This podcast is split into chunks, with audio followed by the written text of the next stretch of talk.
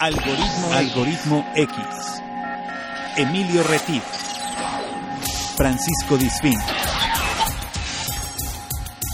Esto es Algoritmo X. Comenzamos. ¿Qué tal? Bienvenidos. Estás en Algoritmo X. Estamos en una aventura más, viajando por el mundo. Pero antes de empezar a viajar y sacar las maletas y sacar el pasaporte y todo esto, quiero saludar a mi amigo Paco Disfín. Saca las, saca las caguamas para viajar bien. Sí, sí, porque nos vamos a un lugar de cervezas, nos vamos a un lugar famoso de cervezas. ¿Habrá caguamas allá? Y Hay este- que preguntar. ¿se ¿Habrá caguamas?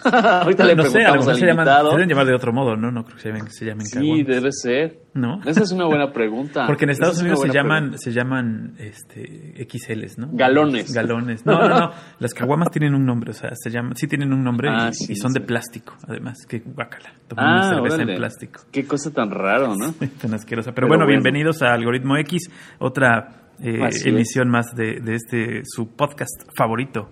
Gracias por estar con nosotros. Así es. Les recordamos que estamos en las principales plataformas digitales. Les invitamos a que nos sigan en Algoritmo X en Facebook. Ahí publicamos diversos temas, eh, publicamos a nuestro programa hermano de radio, el diferido, y hacemos algunas preguntas. Entonces Así les es. invitamos a que nos, nos sigan. Y también estamos en, eh, en radio los, eh, los viernes a las 9 de la noche, hora del centro de México. Nos pueden escuchar por radiomás.mx con una versión, no es la misma del podcast, es una versión hermana, pero también se llama Algoritmo X. Como prima. ¿No es así, Paco? Más es que hermana es prima como lejana. prima, así, lejana. Porque Es una sí, se prima parece. lejana. Se parece, pero es, es un poquito más seria. Poquito, nada más Así poquito. es. Leve, leve, leve. Un poquito. ¿No? Pero bueno. Muy bien, pues hoy nos vamos a ir hasta Alemania, ¿no, Paco? Así Este, es. Nos vamos a ir a, bueno, ¿cómo se pronuncia? Ahorita nos va a decir el invitado. Yo le digo Múnich, otros le dicen Múnich. Ya a mí me enseñaron Múnich. Desde la primaria me dijeron que se llamaba Múnich y así le digo.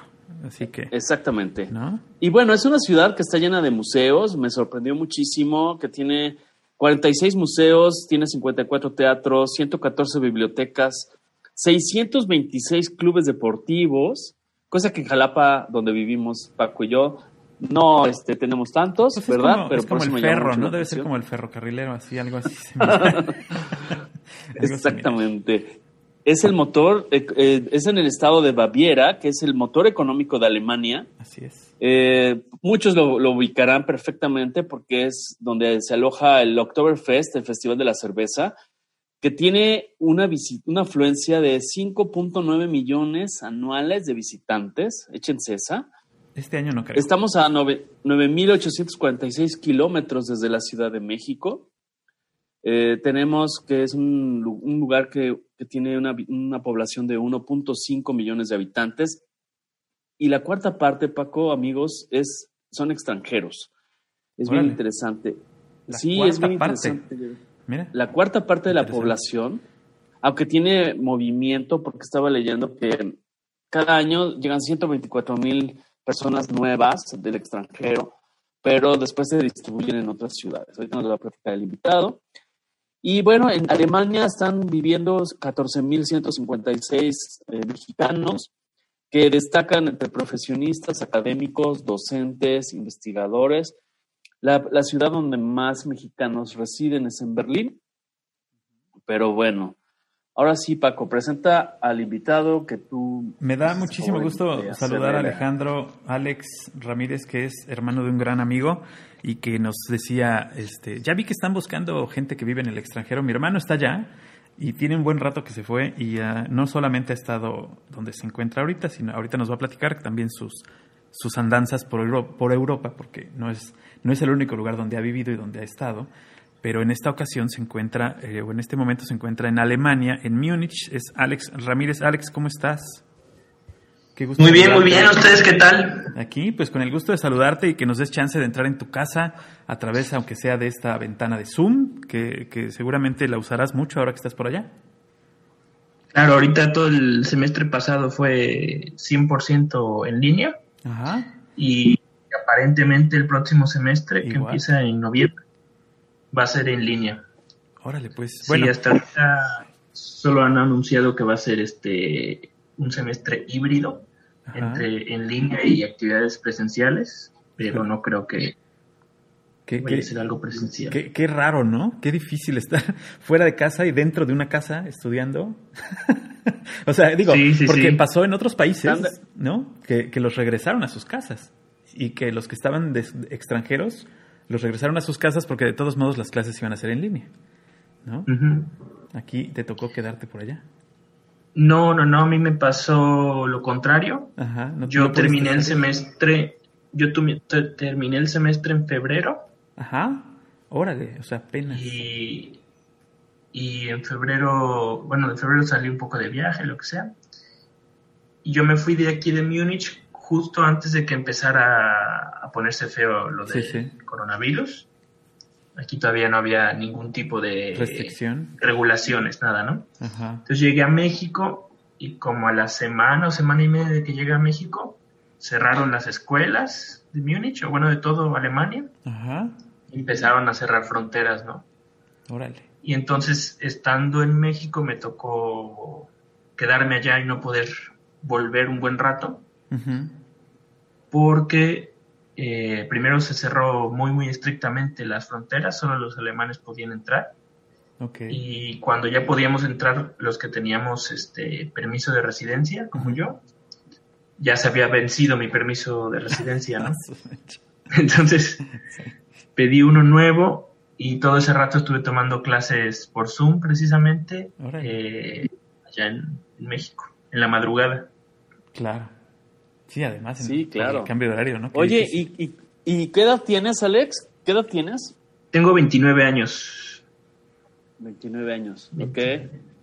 ¿Y, y en qué momento decidiste irte para allá? O sea, ¿cómo fue el proceso de decisión? ¿O qué, cuáles eran las- los países candidatos para, para irte a estudiar? Este, pues, cuént- cuéntanos un poquito, porque somos Pues mira, chismosos. Eh, el año, me parece que en el 2018, Ajá. en el 18, perdí mi trabajo y dije, pues me voy a poner a buscar chamba, ¿no? Ajá. Ya estuve buscando un poco, pero en paralelo dije, pues bueno, me voy a aplicar para una maestría, ¿no? Lo que, ahora sí que lo, lo O sea, que pa- para haya no- primero. Para ¿no? no estar de ocioso, por lo menos. Sí, sí, sí. Y entonces este estuve buscando y pues el plan era irnos juntos, mi esposa y yo, Ajá. a nuestro primer, nuestra primera opción era Canadá, porque pues hablamos tanto inglés como francés, ¿no? Claro. Y de ahí la segunda opción era Holanda, porque la maestría me gustaba muchísimo, muchísimo. Y ya la tercera opción era Alemania. Órale. ¿ok? Pero entonces- no hablabas nada de alemán, no hablabas nada de alemán. Alemán muy básico, o sea, ahora sí el saludo y ya, presentarme, ¿no? Órale. Pues más que yo, Y, por lo menos. y entonces, este, en la, al final no pude inscribirme en la de Canadá porque no me aceptaron. En la de Holanda sí me aceptaron, pero las colegiaturas son muy altas y no obtuve la beca de CONACYT. Ajá. Entonces, pues sin beca no puedo pagar las colegiaturas. Y Alemania tiene la ventaja de que la educación es prácticamente gratis. Entonces, me vine aquí porque no tengo que pagar colegiaturas. Yo solamente pago 145 euros más o menos por semestre y eso es para la unión, la unión de estudiantes que nos da servicios a nosotros como cafeterías o departamentos o cuartos este, baratos, ¿no? Órale. Al, al final se, se retribuye ese poquito que pago, ¿no? Sí, claro. Entonces, pues la verdad es que para una universidad del nivel que es esta, 145 euros por semestre no es. No es nada, claro. ¿En, qué, en qué universidad estás? ¿Estás este, estudiando tu maestría? Se llama la Universidad Tecnológica de Múnich. Ok. Aquí la conocen como la TUM. TUM. ok. Ok. Ujú. ¿Y qué estás estudiando? Sí, ¿Qué ok. maestría es? Se llama Ciencias Computacionales e Ingeniería. Órale. Y no es nada que ver, digamos, con informática, porque es lo, lo que mucha gente piensa. Ujú. sino más bien es el- la aplicación de la computación para resolver problemas de ciencia y de ingeniería. Órale. Ok. Muy bien.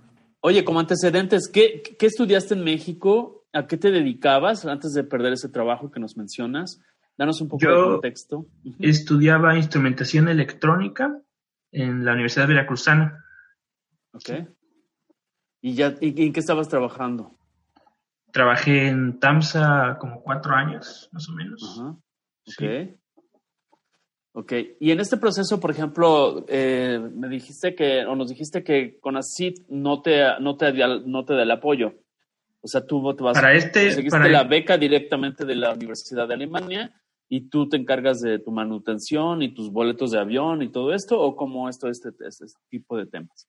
No, haz de cuenta que eh, para el tema económico, entre mi esposa y yo ahorramos el tiempo que estuvimos trabajando y ese ahorro nos sirvió, digamos, o nos está sirviendo para la manutención aquí. Órale. De ahí pedí un, un financiamiento del Banco de México que se llama FIDER y pedí un financiamiento de otra fundación que se llama FUNED.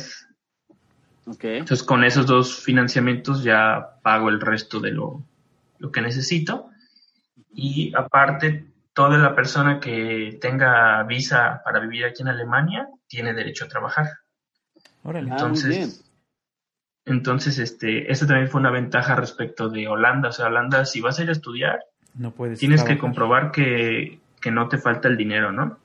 Claro. Y aquí en Alemania igual te piden comprobar, obviamente, que tienes dinero para vivir, pero te permiten trabajar hasta ciertas horas, ¿no? Ok. Qué interesante, la verdad, Entonces- este, que tienes esa oportunidad. ¿Y, y estás ahorita teniendo algún trabajo o tu esposa? ¿O los No, dos? yo voy a empezar a trabajar el primero de octubre Ajá. como asistente de investigación ahí mismo en la universidad. Órale, qué bien. Sí, Qué bien.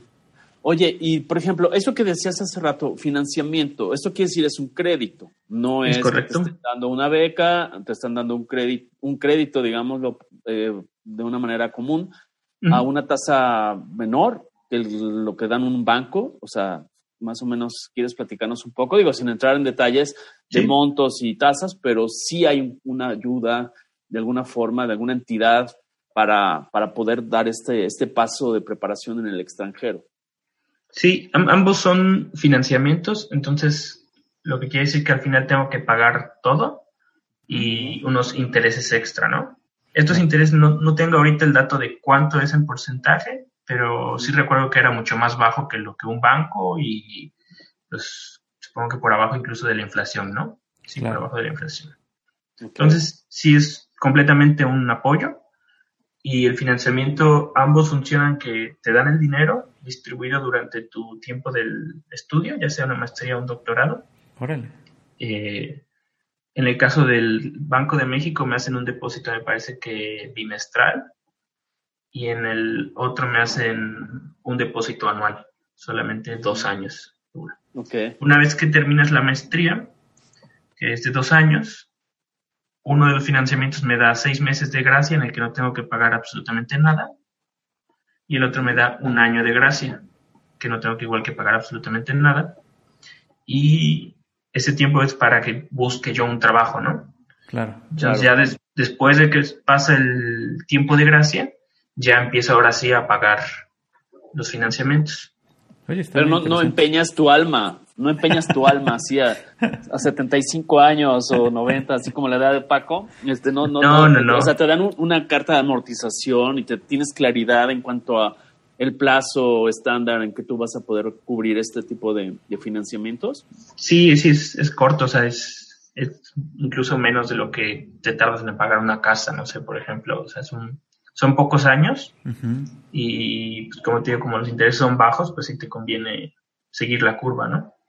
Claro. Sí, claro. Y si puedes ir pagando anticipadamente, o sea, para liber- liberar tu alma de ese tipo de cadenas. Sí, sí, sí. Ok, sí, y además un no, no es que haya, este, todo eso, ¿no?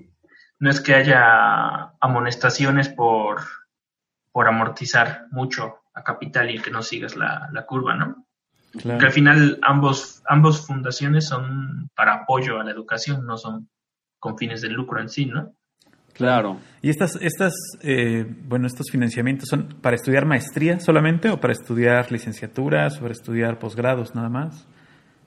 Que yo recuerde maestría y doctorado. Puros posgrados, ok.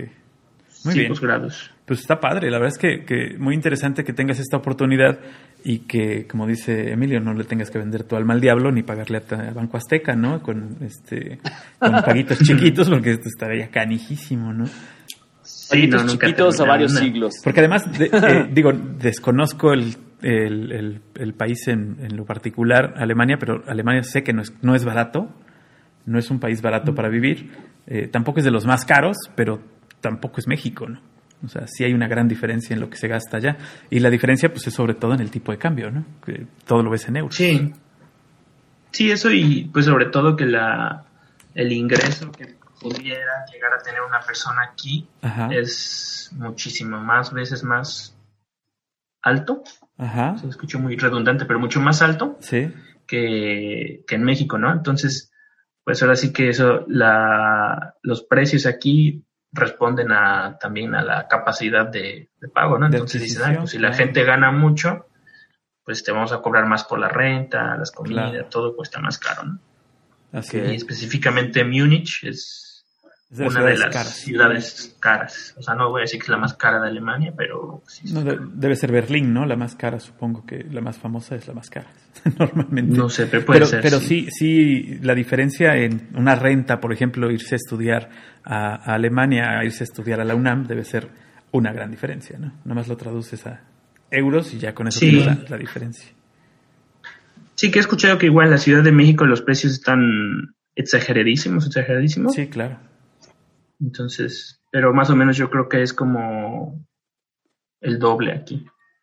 Ok. Un poquito. Oye, y todo el proceso, por ejemplo, previo de irte ya para allá con tu esposa y demás, em, por ejemplo, ¿cómo fue la búsqueda de casa, de habitación? ¿Cómo planearon el insertarse en una cultura diferente? O sea, ya tenías la universidad, ya tenías todo esto, pero ¿cómo, cómo lo buscaste? ¿Cuál fue el proceso? ¿Quién te ayudó? ¿Te ayudó el consulado mexicano? ¿Te ayudó la embajada mexicana? Digo, si no con dinero, sí por lo menos con información, o lo hiciste a través de la, de la universidad, alguna recomendación de amistades. ¿Cómo fue todo ese proceso? Para los que quieran irse a estudiar a Alemania, conozcan un poco cuál es el proceso de decisión y de búsqueda, ¿no?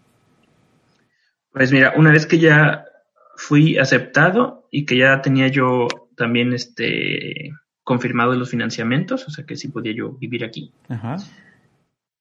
Lo primero fue con amistades de que vivían aquí en Alemania, pregunté sobre páginas de internet para la búsqueda de, de casas, ¿no? Y entonces ya me pasaron varios sitios web, estuve buscando diario, diario, diario mucho, enviando solicitudes y usando un poco el Google Translate para enviarlas en alemán, ¿no? Porque pues todo Claro. viene, en- o no todo, pero sí mucho viene en, en alemán, ¿no? Y fíjate que aquí en Múnich, en Múnich está muy, hay mucha demanda de, de bienes raíces, ¿no? Y hay poca oferta. Entonces es difícil, la verdad, encontrar un departamento. Y llegó la fecha en la que tuve que llegar aquí y pues no tenía el departamento. Órale. Entonces, afortunadamente, ahora sí que me quedé con el amigo de un primo aquí en, en Múnich durante, me parece que un mes, en lo que seguía yo buscando casa, ¿no? Sí. Mien- Mientras tu esposa estaba en México. Ajá. Sí, sí, sí. ujú, Ok.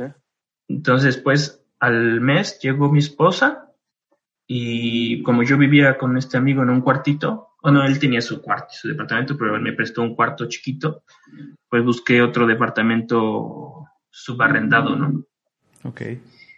Y en este departamento, o sea, yo me contacté con la persona, me dijo, no, pues ven a verlo, te lo puedo subarrendar por un mes porque yo voy a estar fuera de, de aquí. Ah, porque esa es otra cosa bien interesante aquí, ¿no? Es tan caro los departamentos que si te vas 15 días, 3 semanas, un mes de tu Lo casa, rentas. la, la gente acostumbra a rentarlo, ¿no? Para no Claro. gastar ese dinero.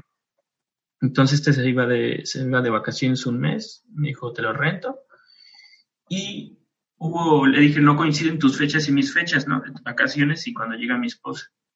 Entonces coincidimos una semana en que vivía él con su esposa ahí y yo con mi esposa en el departamento, ¿no? Órale.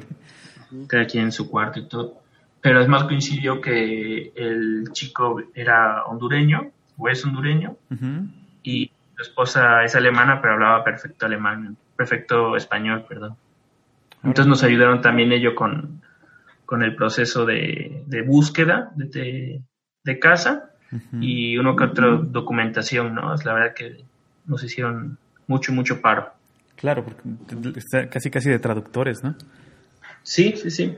Qué padre. Y ya estando con ellos, me, me llamaron de un departamento y vine a verlo. Dijimos, no, pues sí, aquí nos quedamos, ¿no? Y es este que, en el que, en el que estoy ahora, ¿no? Donde les estoy hablando. ¿Y a cuánto tiempo estás y- de tu escuela con ese departamento? Mm, yo estoy a- en bicicleta como 15 minutos Ajá. y digamos que si tomo el metro y camino como 15 minutos también. Ok. Ah, pues está muy cerca, está muy cerca. Digo, para los promedios que en Ciudad de México mucha gente dedica para ir al trabajo o a la escuela, la verdad es que tomas tu Sí. bicla y tomas tu metro y tu camioncito y en 15 minutos, perfecto. Y este, está, muy, está muy buena distancia, ¿no? ¿Tu esposa está estudiando o tu esposa eh, ¿qué, qué está haciendo mientras tú estudias o cómo es el tema? Ahorita está, de hecho, en la espera de que llegue también su visa, porque, o sea, yo llegué eh, y ya una vez que ya estaba yo establecido aquí, que ya estaba registrado en un domicilio, ya se comienza el procedimiento de la visa de ella, ¿no? Pero yo llegué aquí en diciembre y en lo que hice mis registros y todo llegó enero. Y cuando ya estaban avanzando los documentos de ella, llegó lo del coronavirus y detuvieron por completo los trámites de ingresos de otras personas, ¿no? Entonces detuvieron por completo el trámite de su visa y ahorita está en, está en México, ¿no? No, no puede ingresar hasta que le llegue su visa. Y, y una vez que llegue aquí, pues bueno, tendrá que empezar, o bueno, va a empezar a, a estudiar este alemán, Ujú. ¿sí? Órale. De tiempo completo. Okay. Oye, Porque ¿cómo al fue el final sí. cultural? Perdón, adelante, adelante. Sí, sí, digo, porque al final sí facilita mucho el hablarlo o no hablarlo, ¿no? Sí, claro. Ahorita dos tenemos lo básico y yo me he dedicado más o menos a estudiarlo, pero pues no del 100 por la maestría, ¿no? Entonces Ok. ella sí va a meterse de lleno para, pues así que sea la traductora. Ok, ¿tus clases en, en- de la maestría son en inglés? ¿O cómo, cómo lo manejas? O sea, en inglés, ok. Sí, de Perfecto. hecho. ¿Y cómo está conformado el grupo de esta maestría? Digo, yo sé que estás a distancia, estás en un modelo híbrido, pero más o menos conoces la configuración geográfica de, de- de los estudiantes, ¿no? O de procedencia. ¿Cómo está conformado este grupo? Sí, de hecho, el primer semestre sí fue presencial. El primer semestre fue de octubre a febrero. Y ahí conocí a la mayoría, porque además no todas las materias las tenemos juntos, ¿no? Pero yo diría que la mayor parte somos extranjeros de inicio. De ahí principalmente son personas de Asia Y de América me parece que solo somos tres. Un chavo de Estados Unidos, otro de Ciudad de México y yo de Jalapa, ¿no? Ok. Y de Europa, que no sean alemanes, son muy pocos. No me acuerdo ahorita cuántos, pero poquititos, ¿no? Y ya de ahí el resto alemanes. Yo diría que son como 40% alemanes, 60% extranjeros. Ok. Interesante, ¿no? Oye, y el choque cultural, por ejemplo, ya insertándote en la vida cotidiana, desde ir al súper, eh, hacer diferentes gestiones, aunque te tocó la pandemia y todo esto, más o menos, ¿cuál ha sido el- la diferencia que- entre que digas, wow, este es primer mundo, y que también haya cosas que digas, oye, es que extraño, extraño México en esta parte? No sé si nos quieras contar un poco. Fíjate que así del, de inicio, lo- el primer choque, una vez que aterrizas y sales del aeropuerto, para mí el primer choque fue el transporte público, ¿no? Y hasta la fecha es algo que me, me llama mucho la atención, digamos, ¿no? De inicio, Porque con puro transporte público puedes llegar a donde tú quieras, Donde ¿no? quieras, sí. Y seguro. ¿no? Todos, todos lados. La verdad que nadie necesita un coche aquí. O sea, el coche es por comodidad. O a lo mejor si quisieras transportar, no sé, para tu mudanza y ahí lo usas, ¿no? Pero transporte público es, está súper, súper bien Ajá. y nunca lo he visto que esté atascado así, O estilo sea, como horas pico. Como horas pico, ajá. Ajá, aquí en las horas pico sí se llena, pero tú tienes tu espacio y no estás así como que todo apretado, ¿no? Órale, pues. Oye, La pero ¿qué otra- pero le pones, qué pero le pones al servicio urbano de Jalapa y todo esto, a los taxis? O Sí, sea, o sea. no me los, no me los No, pues, también tiene su parte bonita, el folclore jalapeño, Exacto. digamos, pero Eso es, es un folclore, claro. No, El pero folclore es bonito, Eso pero- sí hemos, hemos, hemos, bueno, han coincidido todos nuestros invitados que se encuentran fuera de México, todos. Creo que hay un, no hay uno solo de nuestros invitados en los países que hemos visitado a través del podcast eh, que nos diga que está mejor el servicio de transporte público fuera de México, digo, dentro de México que fuera de México. Todos coinciden en que quedan sorprendidos con cómo funcionan los transportes públicos. Cosa que no sé, porque México es el ejemplo de algo que no funciona, es el transporte público. ¿Verdad? Es- es- y pues sobre todo yo pienso que es por, también por la concentración de poblacional, ¿no? O sea, Sí, la verdad es que es muy difícil en las ciudades eh, mexicanas y probablemente toda América eh, darle un servicio de calidad a todos, a todos y que llegue a todos lados. Es muy complicado, ¿no? Claro. Por la cantidad de gente y por las distancias. Sí, además, pero- porque no hay calles. O sea, para todos lados, ¿no? Sí, no, al- algunas ciudades están no tan bien planeadas. Mm, Sí, estoy de acuerdo, ¿no?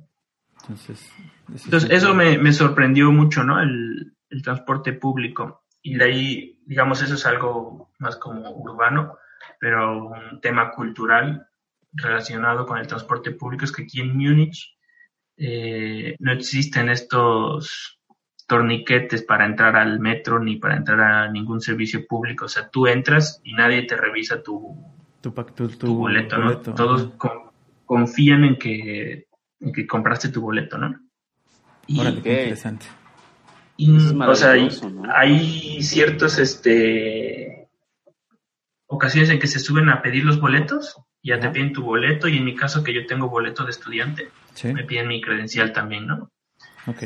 Pero ha sido muy poco, o sea, yo he visto dos veces. en- O sea, es, Es- una, es una cuestión aleatoria, este, esporádicamente, porque no es que, que sea constantemente, sino es esporádica y aleatoria. ¿Y qué pasa? Digo, yo sé que no debe suceder, pero si llegara a suceder, me imagino que debe haber una multa por no decir, por no decir la verdad, ¿no? O sea, por, Sí. por incumplir. Sí, es una norma. multa y es como de 60 euros. No sé si este semestre o este año todavía está en eso, pero sí hay una multa y en ese momento te la hacen y tienes que pagarla, ¿no? Órale. Y Pamba. Y Pamba de todos los que vienen en el vagón. Pamba, que- que no, aparte, pues, a ver como la- diciendo, ¿qué onda Sí, con sí, este sí, la presión social, ¿no? Además, la- la- el quemón en redes sociales seguro y todo esto, ¿no? Y de con otro, los Limantur, ¿no? lo otro también igual relacionado con el transporte público, al menos aquí en mi ciudad, todo, todo el transporte público es una sola institución, ¿no? Todos dependen de una misma institución. Sí, claro. Entonces, no existe una competencia como, por ejemplo, en Jalapa, la ruta 7 y la ruta 8, no Sí, sé, sí, el- Los verdes con Los los amarillos y los los verdes, y Ah. los azules y los o naranjas. incluso entre los de la misma compañía que se empiezan a competir. pasaje, ¿no? Eso aquí no existe porque al final todos trabajan para una misma institución y su salario no depende del De cuánto se suben y cuánto se bajan, claro. Oye, ¿sabes si, si, por ejemplo, esto es del Estado o es este una concesión particular? Mm, esta es del, me parece que es del estado, no, no, en este caso del municipio, de Ujú. Y no sé, supongo que seguramente han de concesionar mantenimientos. O, Sí, creo que eh, por lo que leí está concesionada por cierto cierto número de años a una compañía privada, pero trabajan bajo los lineamientos del gobierno. O sea, es como si fuera del gobierno, pero los equipos, los camiones, los choferes, todos dependen de una de una institución particular. Una institución. Lo mismo lo hace en, en Londres también. Tienen los camiones la misma, la misma, la misma dinámica, ¿no? Que, que son, Sí, sí, sí. eh, son privados porque el municipio o la localidad no tiene para pagar los camiones en general, pero la concesión se la dan a la empresa por cierto número de años y tiene que cumplir con muchas reglas para que se la den, si no se la quitan y se la dan a otro. Ahora, eh, volviendo al transporte, por ejemplo, eh, ¿cuánto cuesta más o menos un, un boleto, un ticket? Eh, Mm, aquí se tiene mucho, muchos, muchos tipos de tickets, ¿no? De inicio, la zona metropolitana la dividen por, zon, por la zona central, que es donde está el, ¿cómo se dice? el Palacio Municipal y todo esto. Y ya de ahí son anillos hacia el exterior y dependiendo de qué anillo a qué anillo vas, es el costo, ¿no? Y luego, además de que ya se divide así, lo puedes este, comprar ya sea semanal, por mes, o en caso de estudiantes, por semestre, ¿no? Entonces, el caso de los estudiantes, que es el precio que, que yo me sé porque es el que pago, yo pagué el semestre pasado 200 euros, que me parece que son 5 mil pesos. Más o menos, ajá, un poquito más. Más o menos. Son con mil pesos eh, por todo el semestre, por todas las rutas, ¿no? Y esas rutas incluyen hasta algunos trenes regionales que me llevan a pueblitos de aquí cerca, ¿no? Uso Ok. ilimitado todo, todo, todo el tiempo. Ok, es como un pase multi- multimodal, ¿no? O sea, Sí. digamos, este, puedes transbordar, puedes cambiar de, de medio de transporte, ¿Cuántos, etcétera. ¿Cuántos transportes hay aparte de, de metro? ¿Hay, ¿Hay tranvías? ¿Hay bus? Están los, está el metro, Está el tranvía, el tren rápido, Ajá. el tren regional, está el camión y hay otro que he visto que dicen camiones express, que no, no los conozco, pero me parece que son rutas especiales que no hacen tantas paradas y que van distancias largas, ¿no? Ok, Órale, qué Es- interesante. No, pues la verdad es que de sí todo es un este ahorro. cultural, por, por ejemplo, la puntualidad de los transportes, me imagino que eso también te refieres, ¿no? O sea, que, que son muy puntuales, muy precisos, a que no te Sí. encuentras el chicle y el rayón de aquí estuvo Paco, ¿no? Y ese tipo de cosas, o la palanca de muñeca, o de cabeza de muñeca, o el, el pie de acelerador, de, de acelerador, todo este tipo de folclore tan latinoamericano. La no botella, solo es la en botella de. Nivea con el foco adentro, que es muy interesante también. Es muy jalapeño. No, y la luz neón aba- abajo. Abajo de... No, no, no. Qué naco eres, de veras, Emilio, de veras eres naco. Así traes tu coche, ¿no? Así traigo mi, mi coche con la lambada cuando le meto Exacto. reversa. Y con el con la leyenda de los perros ladran cuando me ven pasar, Exacto, ¿no? sí, sí. Algo así. A que no me pasas, ¿no? Por atrás, en la, en la Sí. defensa. ¿Qué bebés, güey? En la ¿Qué defensa de atrás, no? a que no me pasas, sino de adelante a tu hermana. Eso es muy bonito. Ok, entonces, a ver, Ay. Alex, entonces, todo esto es el choque cultural con el transporte. ¿Algún otro choque cultural con, que quieras compartirle con nuestros amigos? Mm, pues yo creo que el, el choque va, va siendo diario y cada vez que, o sea, tienes un choque cultural yo creo que diario desde que llegas Ajá. y cada día que pasa también vas acostumbrándote, ¿no? Vas perdiendo esa sorpresa, ¿no? A las, Ese asombro, a las claro. cosas. Como que te vas, Sí. lo vas normalizando, ¿no? Eh, lo que, lo Sí, que vas por viendo. ejemplo, aquí pues la gente como como es medio famosillo que luego dicen son más distantes, ¿no? Mucho más que los latinoamericanos. Claro. o los latinoamericanos somos mucho más cercanos que ellos desde el punto de vista que lo quieras Sí, sí. Quieras este, agarrar ¿no? pero es una comparativa no o sea los latinoamericanos somos súper súper cercanos y acabas de conocer a una persona y ya lo abrazas o ya le das la mano si acostumbramos nosotros que, que si somos de diferente sexo nos nos saludamos de beso no Sí, claro. Aquí no, no saludas de beso a una persona aunque ya llevas tiempo de conocerla, a menos que ya sea tu, tu amigo, ¿no? O sea, ya... Ah, órale. O sea, sí, hay, hay Sí, este, claro. eh, espacios que no puedes cruzar a pesar de que estés. Eh, Sí, sí, sí, se, se ve raro, ¿no? claro. Digo, al final obviamente que yo espero que ellos también comprendan que pues uno viene de otra cultura y que está uno acostumbrado y apenas estás tú adaptándote, ¿no? Sí, totalmente. Ya una vez que te adaptas, pues ya sabes cómo, cómo es la gente, ¿no? Y cómo actuar también tú. Claro.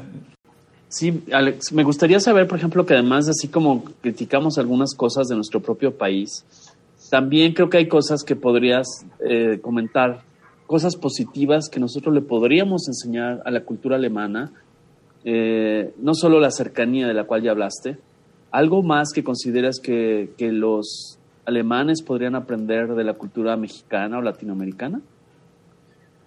Sí, fíjate que la ventaja y al mismo tiempo desventaja de una persona, bueno, no, no, puedo generalizar, ¿no? Pero eh, de un gran porcentaje de los alemanes, pues que son metódicos, ¿no? Y ese, ese ser metódico te ayuda a que sigan reglas, a que las cosas se hagan de acuerdo a un, un cierto estándar, ¿no? Pero también ese metodicismo los vuelve cerrados y les limita la habilidad para improvisar o para hacer cosas de forma espontánea, ¿no? Y ese, ese ser espontáneo lo ves tanto en la vida social como en la parte de escolar y en la parte de la, del trabajo, ¿no? O sea, yo, yo estoy seguro que si hay un problema emergente en algún tema profesional, un mexicano puede pensar una solución práctica más rápido que el alemán, porque el alemán eh, ya está en su paradigma el seguir ciertos este, pasos, ciertos estándares, ¿no? Y entonces los mexicanos como mm, siempre, una, uh, el hecho de que estamos un poco limitados económicamente nos, nos obliga o nos, nos ayuda a explotar esa um, creatividad, ¿no? Para las soluciones.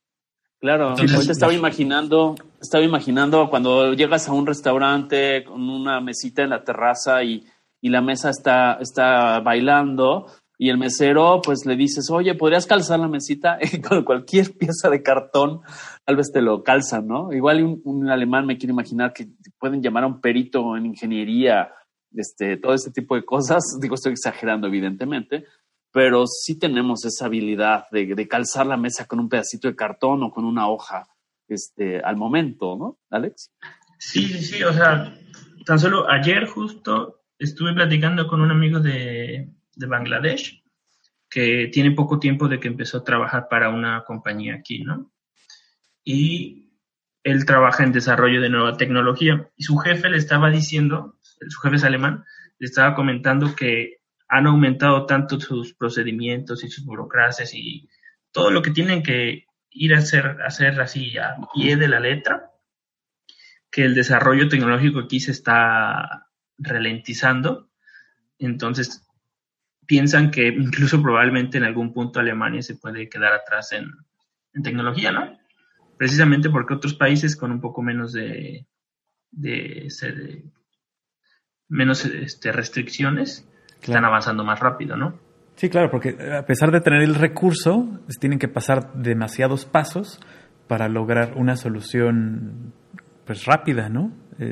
sí. Y sí, y sí, eso tienes toda la razón. Es mucho del mexicano y del latino en general, el hecho de reparar, el hecho de parchar, el hecho de este, todo ese tipo de cosas en, en otros países, casi en ningún país se da. Estados Unidos ha adoptado mucho esta, esta opción de reparación eh, por la cuestión de la basura, pero no creo que llegue a los niveles de Latinoamérica.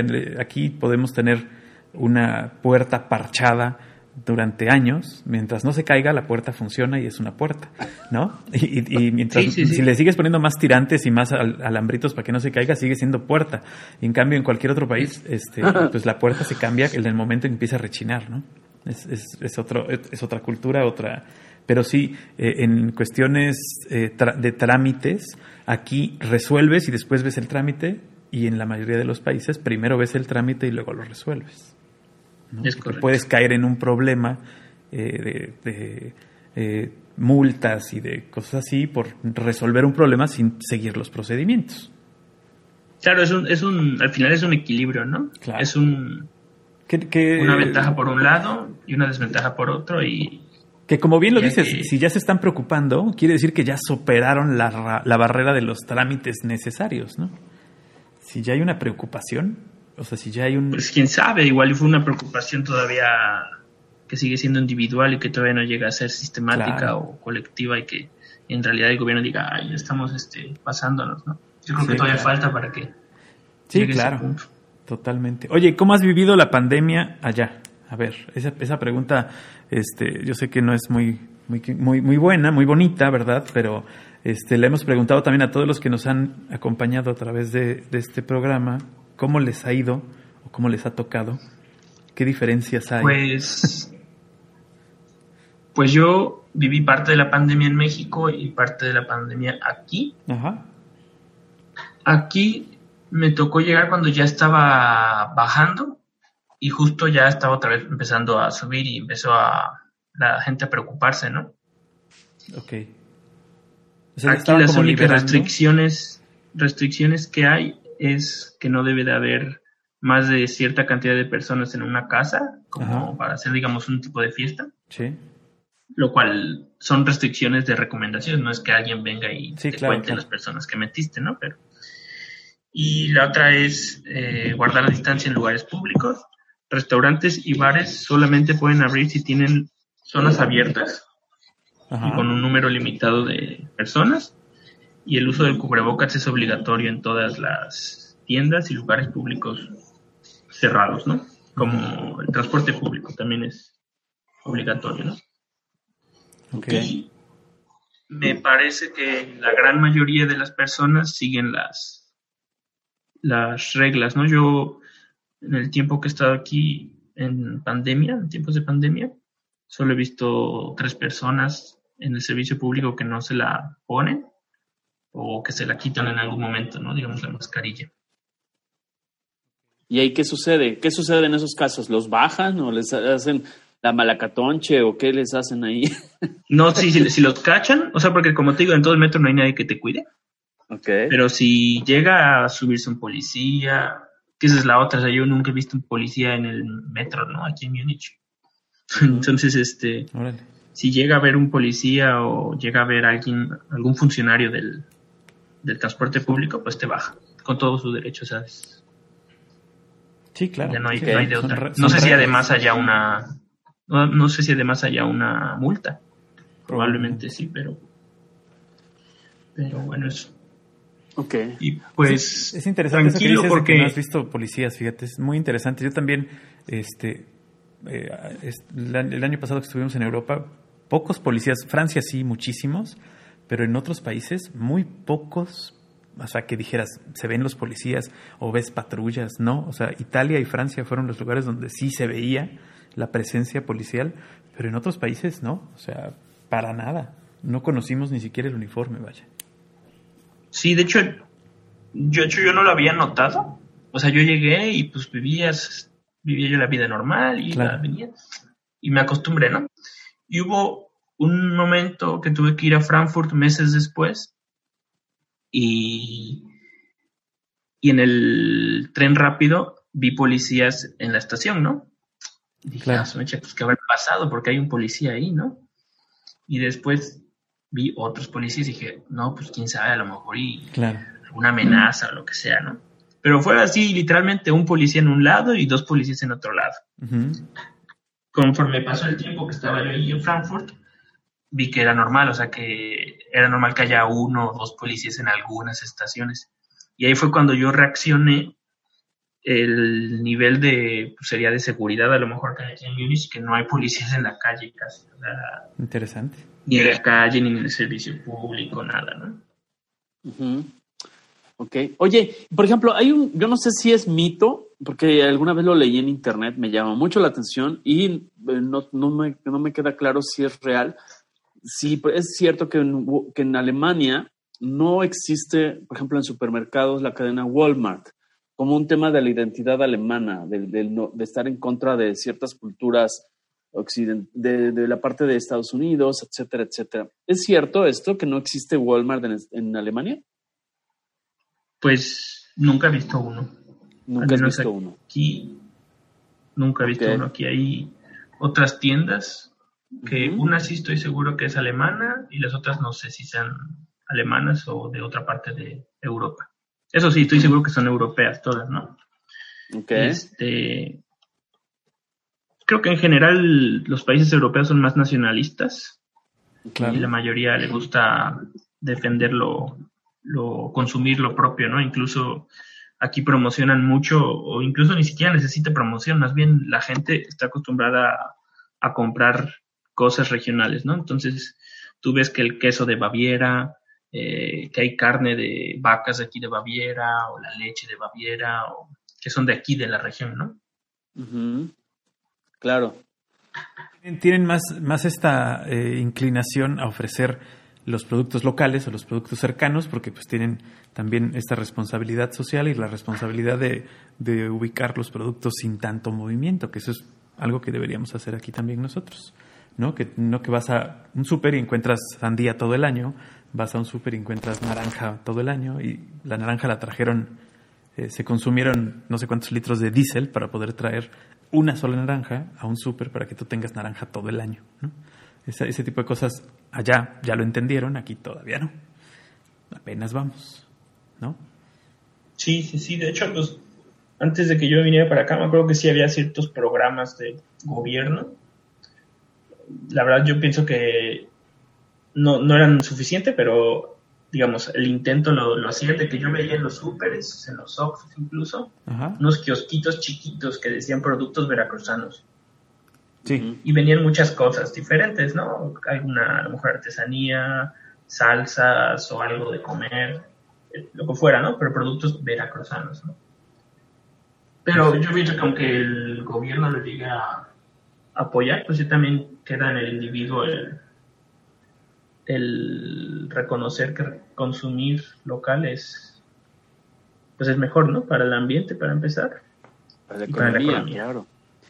Claro. Sí, sí, claro. Oye, y el paisaje urbano, por ejemplo, donde estás tú, este, no sé, ¿qué, qué, qué es lo que te ha llamado la atención? Porque siempre que llegas a un lugar diferente, te llama la atención la energía del lugar, sobre todo estás hablando de Europa, el viejo continente, este, eh, no sé, los Alpes.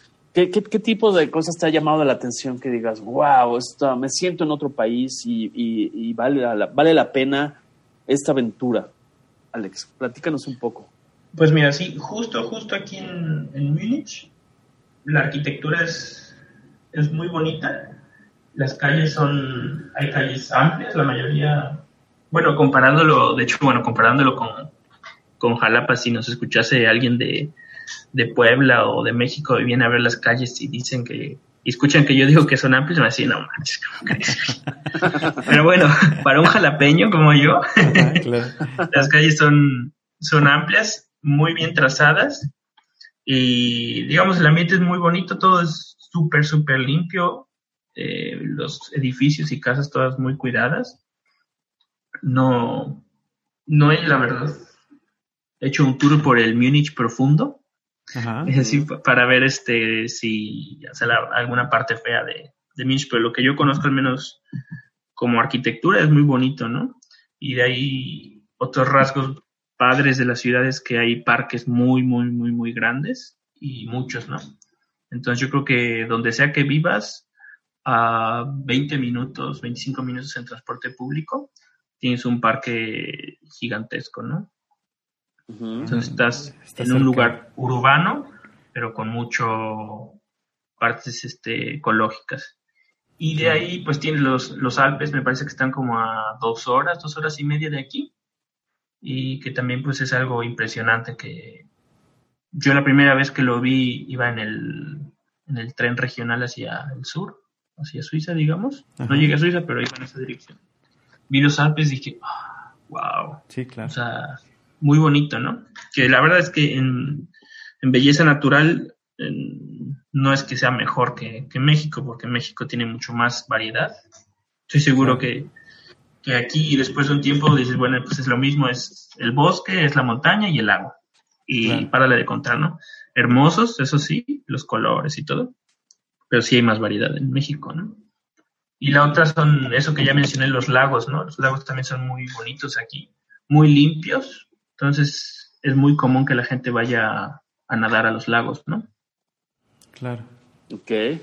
Sí, es, eh, la, la diversidad, la biodiversidad en México es de las mejores, es de las más amplias y de las más completas. Eso queda claro a pesar, Sí.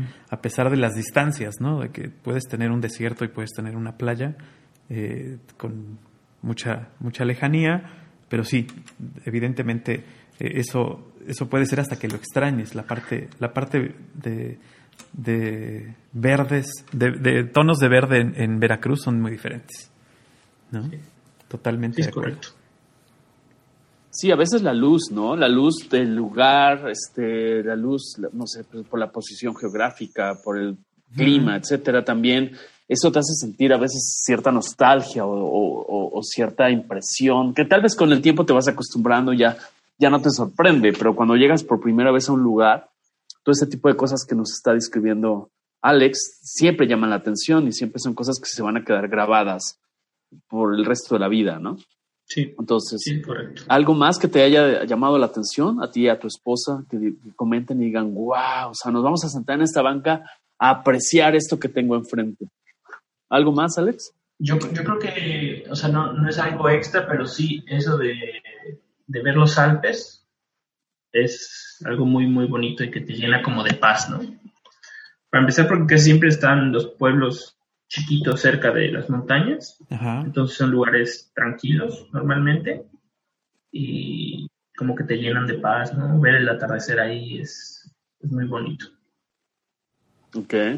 Sí. Y por ejemplo, es que luego lo que pasa, por ejemplo, en ciudades como Jalapa, para los que no nos, no nos conocen, o bueno, casi todas las ciudades de México, la gente que eh, se quiere ir a meter a un centro comercial, ¿no? Este, a disfrutar la, la zona de comida rápida, se quiere, pero, pero, ¿qué otra cosa? Por ejemplo, no sé, el tipo, a mí me, yo me acuerdo de lugares como Italia, que es el lugar que más me gusta de Europa, por ejemplo, el caminar las callecitas y meterte a las tiendas de helados y tomarte un cafecito en Venecia, etcétera. Por ejemplo, de lo que estás viviendo ahí en, en Alemania, ¿qué dirías? ¿Es- ¿Esta experiencia vale la pena? Vale la pena, aparte de lo que ya nos describiste, Alex. Como turista también. ¿Como turista o como de un- una actividad como de la vida diaria que te? Pues Ah, puede ser esa mezcla, ¿no? Porque finalmente, aunque ya vivas, ya dos. vivas ahí, eres como un turista este, permanente ahí en Alemania, ¿no? Pues aquí algo muy bonito que, que, es, que es muy también muy común es el en las tardes cuando ya el sol está, o sea, todavía hay suficiente sol, pero no es así fuerte, irte a un parque o a la orilla del río, porque aquí pasa un río que se llama el Ajá. y estar ahí, nada más este, acostado platicando con tus amigos y ver el, el río pasar, ¿no? Eso es, pues es muy bonito y muy, muy tranquilo, ¿no? Eh, la cerveza es un tema social aquí en, en Alemania, ¿no? O sea, es muy común que la gente se junte a tomar una cerveza en, en la calle, bueno, en la calle, en los parques, ¿no? En México es, es ilegal, creo, Tomar en la calle. mayor parte de, de municipios tomar en la calle, ¿no? Aquí vas en el metro con tu cervecita y, y nadie lo hace con el fin de emborracharse. O sea, Claro, es, claro. Es social nada más. es un tema entre social y el antojito, ¿no? Y nada más te vas a echar una o dos. Oye, a ver, ahí estaba la pregunta del principio. ¿Hay caguamas allá o no hay caguamas allá? Ah, sí, sí, otro, ¿verdad? Yo no he visto caguamas, pero lo que sí es verdad es que el, el, el, el ejemplar universal, al menos aquí, es medio litro. O sea, todas las cervezas son de medio, litro, ¿no? Ajá. No existe eso de los cuartitos y Coronitas, de las sí, sí, sí. medias que son de 300 mililitros. No, 330, es la de medio litro, claro. latone- la- hay latones, Ajá. pero nadie los compra, la verdad, porque eh, todo el mundo prefiere comprar las botellas de cristal porque son retornables. Órale. Entonces claro. más barato.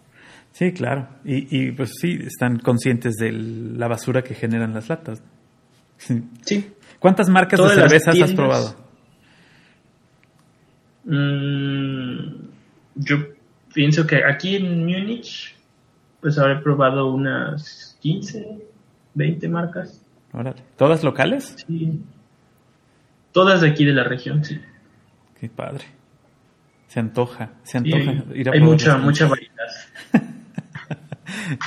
es, este, como decías, es un tema social y es un tema de, de el antojo, es un tema de tomarse una cerveza no, no implica hacer una fiesta y no implica emborracharse. O sea, la cerveza te acompaña nada más, ¿no? Sí, es correcto. Oye, y por ejemplo, todos los servicios, por ejemplo, eh, los haces por internet, o sea, al banco, uh, pides este, comida a tu casa por internet. ¿Cuál, cuál es el, el, proceso de vida en Alemania? Porque hubo sorpresas, en, por ejemplo, nuestro viaje que hicimos imaginariamente, porque no lo hemos hecho físicamente a Australia, este, nos sorprendió que no había eh, algunas cosas que en México estamos acostumbrados. Pero bueno, ¿cómo es un poco el proceso de, de, compras, de, detalles, de trámites a través de, Internet o tienes que ir a la sucursal bancaria? ¿Cómo es la vida ahí? Fíjate que hay una polaridad muy, muy chistosa aquí.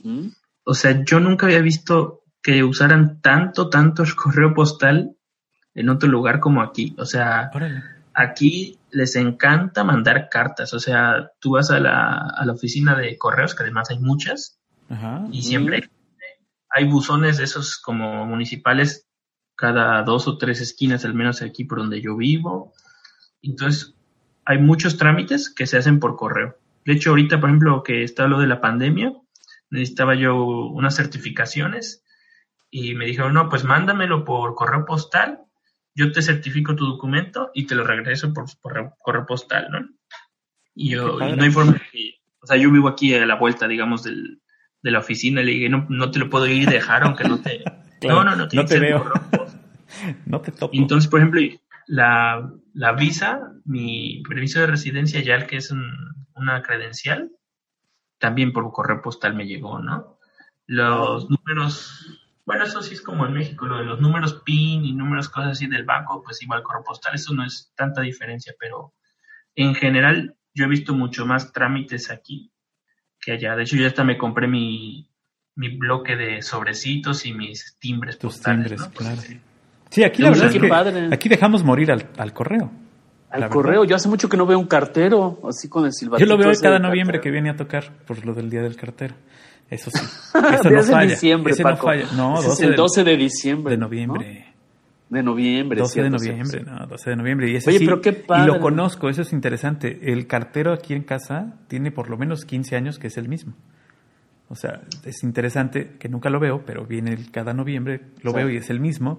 Pero, es el mismo. pero no hay, por ejemplo, ayer, antier, aquí estuve buscando, por ejemplo, el servicio de envíos eh, en México que se llama Mexpost, ¿no? Tiene el nombre de... Mexpost, que ah, es como la de mensajería. Pues ya no existe, Emilia. Ya Mexpost ya no existe. Ya solamente está en el centro, en la oficina de correos. Este, ya no hay otra sucursal. Antes había varias sucursales. Te digo porque me acabo de enterar, ¿eh? Este, y entonces eh, ha bajado mucho la, la, la, aceptación del servicio porque no, no tienes dónde ir a dejar el paquete. Tienes que ir al centro a fuerza y la otra, eh, no puedes hacer ninguna consulta por internet, no puedes hacer ninguna este, cotización en línea o, por teléfono, tienes que ir físicamente. O sea, yo considero, veo y estoy muy triste por el asunto del correo en México, lo hemos dejado morir. Así. Claro. ¿no? Las, las oficinas de correos están para llorar, no sé si las conoces, pero... Como fantasmas, sí, no, no, pero sí, están hechas un relajito y, no veo a nadie que le tenga interés, ¿eh? Oye, Alex, pero este correo, por ejemplo, estos servicios que tú mandas por correo y todo, ¿están complementados por un servicio de rastreo por internet o es sumamente confiable que no necesites rastrear el envío de la visa y del trámite este que nos estabas comentando? Pues yo yo lo que me han dicho es que es completamente confiable. O sea, la gente que ya tiene más años que yo viviendo aquí siempre me dicen que pues, sí existe el rastreo. O sea, si yo voy a la, oficina, de correos, te cobran un poquito más y si te dan tu número de rastreo y lo puedes checar por internet, ¿no? Pero pues todo el mundo me ha dicho, no, pues eso no importa, o sea, no se va a perder la carta, ¿no? Y pues yo todas las cartas que he esperado y las cartas que he mandado hasta ahorita siempre han llegado. Entonces, mm. y lo que, lo que les decía de que está muy polarizado, o sea, así como hay ese servicio que es como, ahora sí cuando llegué aquí me, le dijo un mexicano, yo fíjate que me pidieron esto por postal, y me dice, sí, bienvenido al siglo XVIII, ¿no? claro.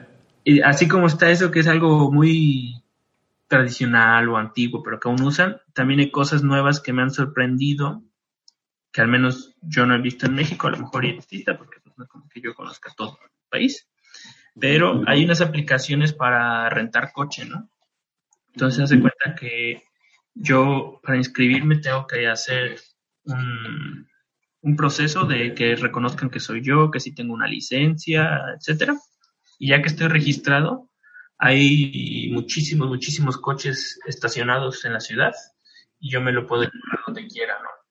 Entonces, hace cuenta que yo estoy ahorita en mi casa y no quiero tomar el transporte público porque ya es tarde o porque, mm, o sea, ya es tarde y tengo que, que llegar rápido, ¿no? Se me hizo tarde o lo que sea, ¿no? Entonces, checo y ya aquí a la vuelta de mi casa hay a lo mejor cuatro coches diferentes, desde un Volkswagen hasta un Mini Cooper, BMW muy, muy caros, o sea, todas las gamas. Ajá lo escojo y ya yo lo rento, ya yo puedo escoger planes como rentarlo por una hora o rentarlo por el tiempo que me tarde, etcétera, ¿no? Entonces yo lo agarro. Como, un Uber sin conductor, digamos, ¿no? Sí, exactamente, tú eres el conductor. Entonces, tú rentas el coche, una vez que terminas de usarlo, lo estacionas, lo, lo bloqueas otra vez desde tu celular, le pones que ya terminaste, y el coche tiene instalado algún sistemita en el que ya se cierra con candado, y ya.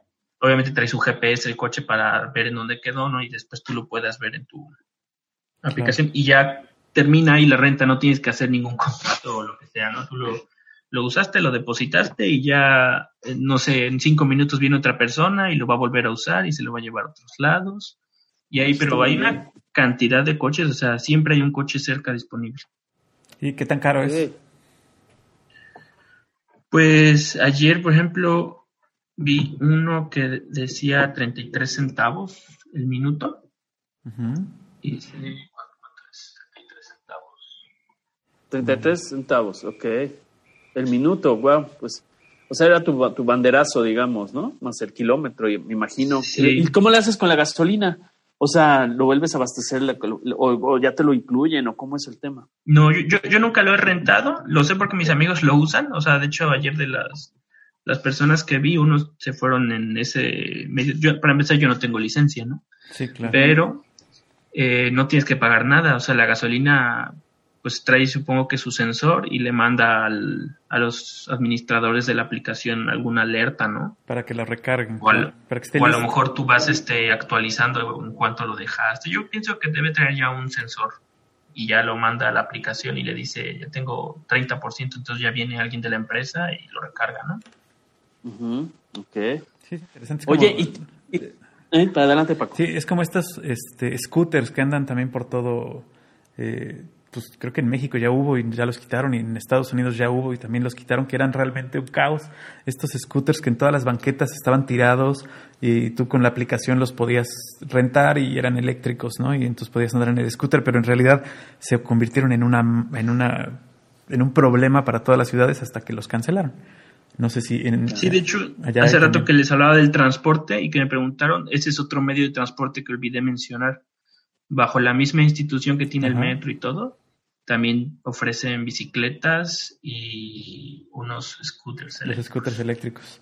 Sí. Sí, de hecho, en la Ciudad de México, no sé si sigan funcionando, yo cuando vivía allá, había un sistema muy bueno que no era con una aplicación, era con una tarjeta Ecobici. Ajá, y, y, realmente era muy bueno porque tenías 40 minutos de uso tenías que dejar la bicicleta este, y lo tomabas a los 10 minutos y podías ir haciendo de escala en escala, de, estación en estación y funcionaron muchos años. ¿eh?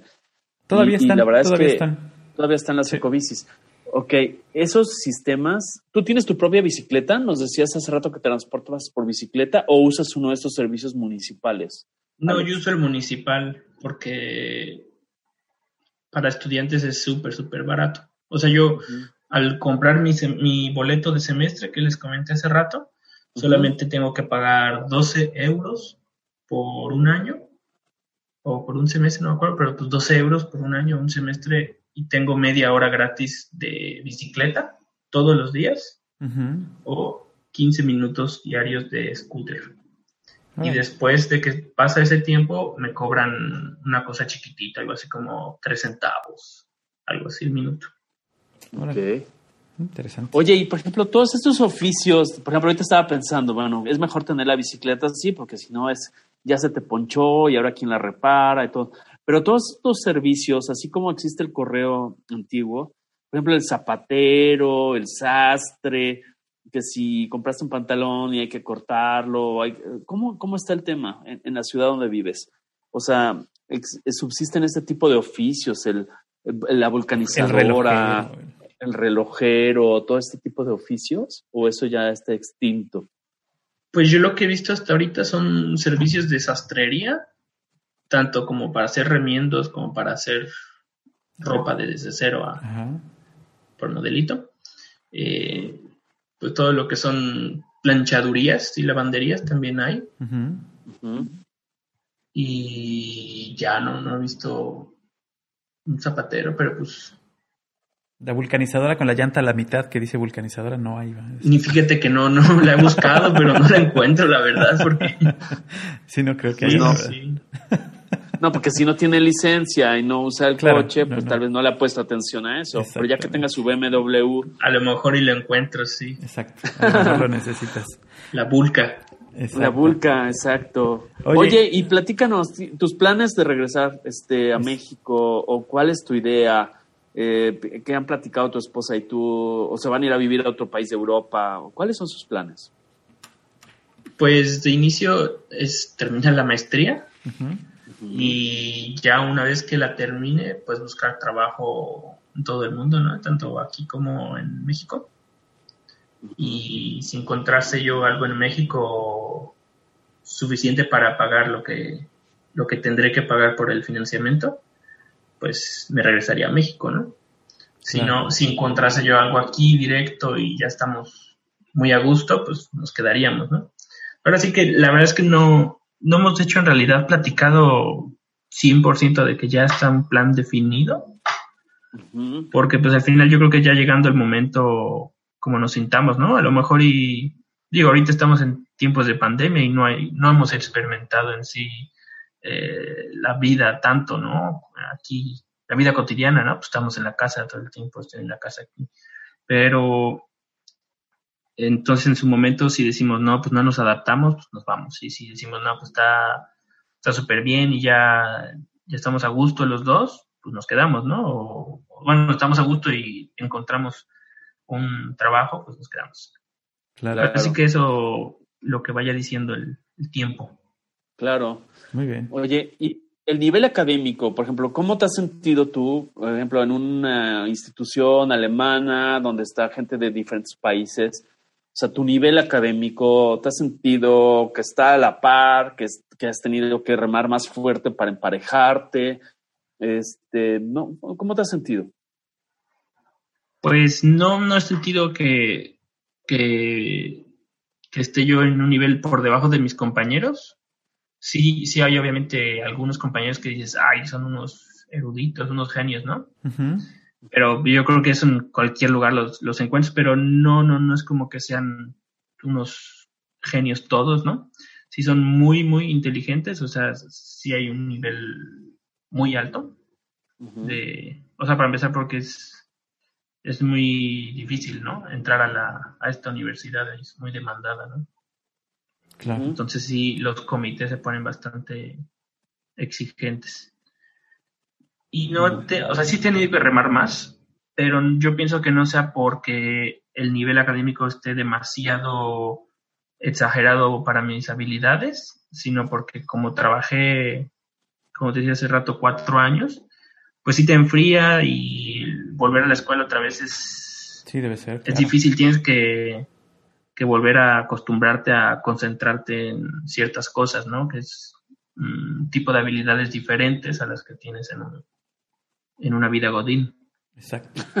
Exacto. Sí, Ok, muy bien. Totalmente de acuerdo. Oye, oye, ¿ya has hecho cuentas más o menos cuánto un estudiante, vamos a, hacer- vamos a suponer que Paco se quiere estudiar, ya no, ya no da la edad, pero No, ya no, este, ya quiere es- estudiar una maestría allá en Alemania, donde estás tú, pero ¿cuánto se necesita así para vivir de una manera digna si no holgadamente, pero sí de una manera cómoda, en un lugar seguro, en un lugar cómodo, comiendo a gusto, bien. Más o menos, ¿cuánto, cuánto se requiere?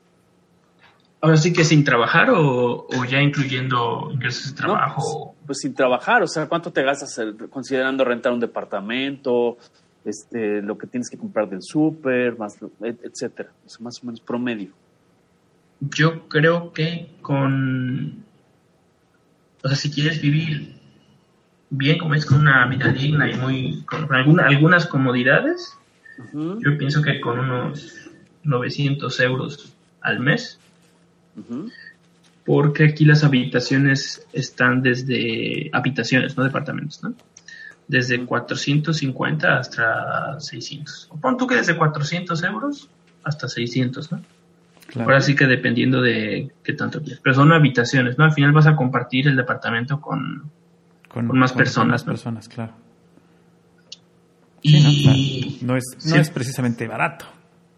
No, no es barato. Y pues al final aquí la mayoría de estudiantes trabaja, o sea, ya todo el mundo sabe que, pues como las cosas cuestan, hay que, hay que buscar un trabajo, ¿no? Y la mayoría de mis compañeros tienen un, un trabajo.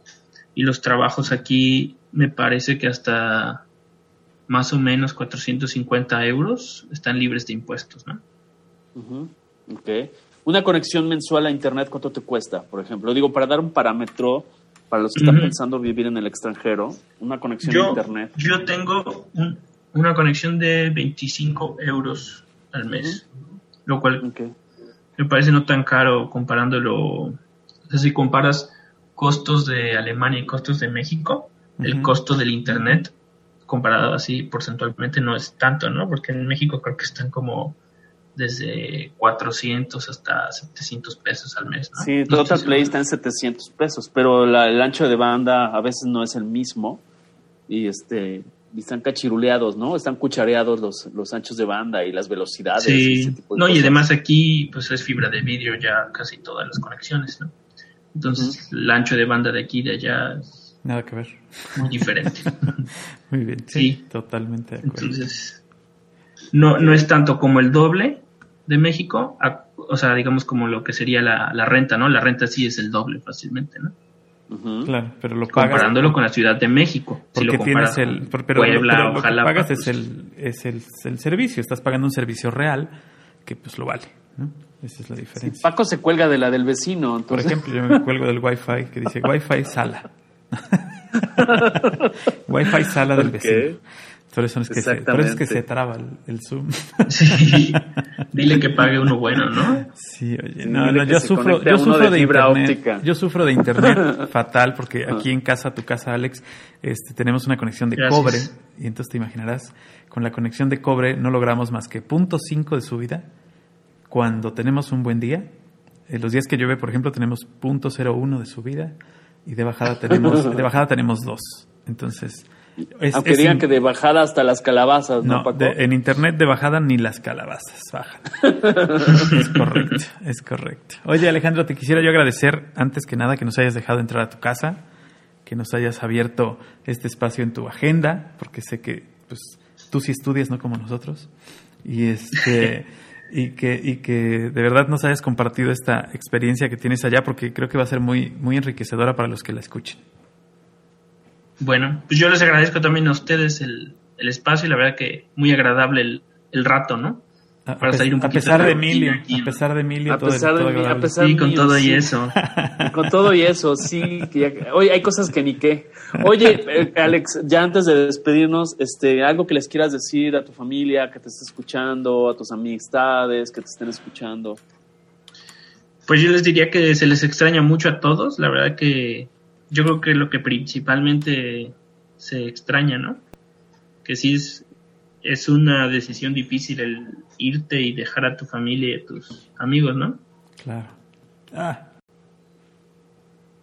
Qué feo eres, Paco, porque estás, lo haces, tus amigos. Lo haces justamente cuando, cuando este, ay, ¿por qué no me dejan? Este, lo haces justamente cuando estás mandando el mensaje a su familia, le cortas la llamada al Alex. Qué feo. Maldita pobreza. qué poca abuela. A ver, Qué, qué dale groseros. chance que se despida.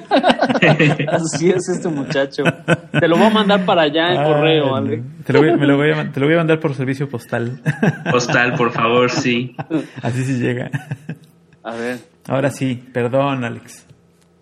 Ah, pues sí, sí, les decía, ¿no? Que definitivamente la, la familia y amistades es lo que más, más se, se extraña, ¿no? Cuando está uno lejos, Claro. porque está uno en, pues en un ambiente desconocido, con gente que no, todavía no conoce, sin amistades. Claro. Eh, to- todo es nuevo, ¿no? Y es muy difícil el, el paso y, y pues es una decisión difícil el dejarlo todo y, y empezar ahora sí que completamente cosas nuevas, pero pues que le echaré ganas, ¿no? Para que valga la pena, ¿no? Para que... Exacto, pues si sabes No. que el resultado va a valer la pena, pues creo que es más fácil, ¿no? Sí, sí, sí, tengo que echarle muchas ganas y pues ahora sí que salir adelante, ¿no? Al final el objetivo de estar acá era buscar un, una mejor una mejor vida, a lo mejor un- unas mejores posibilidades, abrirme más puertas y pues ahí estoy, ¿no? Dándole duro a todo el estudio para pues para salir. Qué padre. Pues felicidades, la verdad es que sí es, es difícil eh, tomar una decisión así, pero bueno, pues estás en el mejor momento y, y creo que lo vas a lograr. La verdad es que, que te echamos todo, todas nuestras vibras para que lo, lo logres y, y lo logren y ojalá y tengan eh, la oportunidad de viajar por más lugares del mundo, conocer otros lugares y, y, y pasársela súper chido. Sí, sí, sí. Muchísimas gracias. Muchas gracias a ti, Alex. ¿Algo más que te- no te hayamos preguntado antes de despedirnos? Porque Paco ya está cortando la emisión. Cada- pero igual ya algo, cada algo- 40 Algo minutos. que quieras decir. ya es Algo como, más que como quieras es lugares que te, te apagan las luces, ¿no? ya para que te vayas. Send chile seco, ¿no? Pones, pones Así como en el VIPS te cambian la azucarera, ¿no? Sí. Este, para que ya te vayas. para que vayas ¿Va a viendo si más quieres café? algo. Exacto. Dale chance. Engendro Disfink. A ver, dale chance a Alex que se des- que diga algo más que no que, le, que le mandemos chile seco, salsa de chile seco, por favor, ¿no? Ese es algo. Ah, eso sí, ¿no? Un poquito de... deberíamos de salsita deberíamos exportar eso, fíjate, a través de Alex. Ahí se lo mandamos por correo postal, empacadito, así bien bonito, para que la venda al por allá. vacío. Para que la venda por allá en Alemania, ¿no? Ponga su puesto de salsa de chile seco. O de, de garnachas, ¿no? Ya de una vez. La salsa de Ya garnacha. sí, procesado. claro, sí, sí. Es- ese es- Eh, agregarle valor al producto. Eso es exactamente. ¿Has comprado tortillas allá? Sí, sí, he comprado. Sí. ¿Y son iguales o no? Eh, de- desgraciadamente yo las que compré estaban bien, bien chafas, la verdad. Bien rascuachonas. Sí, sí, sí, y, y caras, ¿no? Sí, claro. Pero me han dicho otros mexicanos que sí se, han- sí se encuentran unas tortillas pues regulares, o sea, Regular zonas. nunca como ir al mercado, ¿no? Por unas Claro. hechas a mano, pero pues dicen que sí, sí se encuentran. Ah, bueno. Tendré que, que seguir buscando. El que busca encuentra, dicen en mi Sí, así es, hay que buscar. Exactamente. Hay que buscar. Bueno, Muy bien. pues muchísimas Perfecto. gracias, Alejandro. Este Emilio, ¿algo más? No, pues gracias, Alejandro. Con gusto conocerte a la distancia. Ya cuando vengas por Jalapa, ya este, a- veremos la forma de charlar y que nos platiques tus éxitos. Y te agradezco mucho el abrirnos la puerta de tu casa. Bueno, pues igualmente muchísimo gusto y pues espero que, que la poca información que, que di No, sirva de algo para alguien, ¿no? Porque pues hay que apoyar así a las otras personas que quieran Claro. hacer un cambio, ¿no? En su vida que Y tomar una decisión de irse y de, y de y de buscar que los apoyen y de cumplir con Sí, sí, una sí. meta y abrirse horizontes y sobre todo eh, tener las llaves en la mano para abrir más puertas. sí, sí, Así sí. Muchísimas y yo creo que en breve, yo creo que en breve estoy de- ideando alguna, algún mecanismo para hacer algún foro de la gente que hemos contactado de Algoritmo X, que es muy valiosa, algún foro a través, a través de Zoom, que está tan de moda, para, para poder ampliar las, los temas y poder compartir este tipo de experiencias. Y decirte, Alex, que cuan- cuando tengas algún tema que cualquiera de estos dos individuos no te haya preguntado y nos digas, Emilio, Paco, tengo esta cosa que quiero compartir, nos avises y que aquí estamos para servirte, ¿ok? Va, va, va. Les acepto la, la invitación, ¿no? Ya cuando tenga algo interesante o que sea de utilidad, les, Exacto. les echo un telefonazo. Me parece Te bien. nombramos corresponsal de Algoritmo X allá en Múnich. Exacto. Sale, bien. Así es. Muchísimas gracias. Gracias a Pa' ti, muchísimas Bueno. gracias. Nos escuchamos en el próximo algoritmo, Emilio. Así es, y como dice Paco, escuchan, opinen y compartan. Hasta la próxima. Gracias por escucharnos. Algoritmo, Algoritmo X. Emilio Retif. Francisco Disfín. Esto fue Algoritmo X.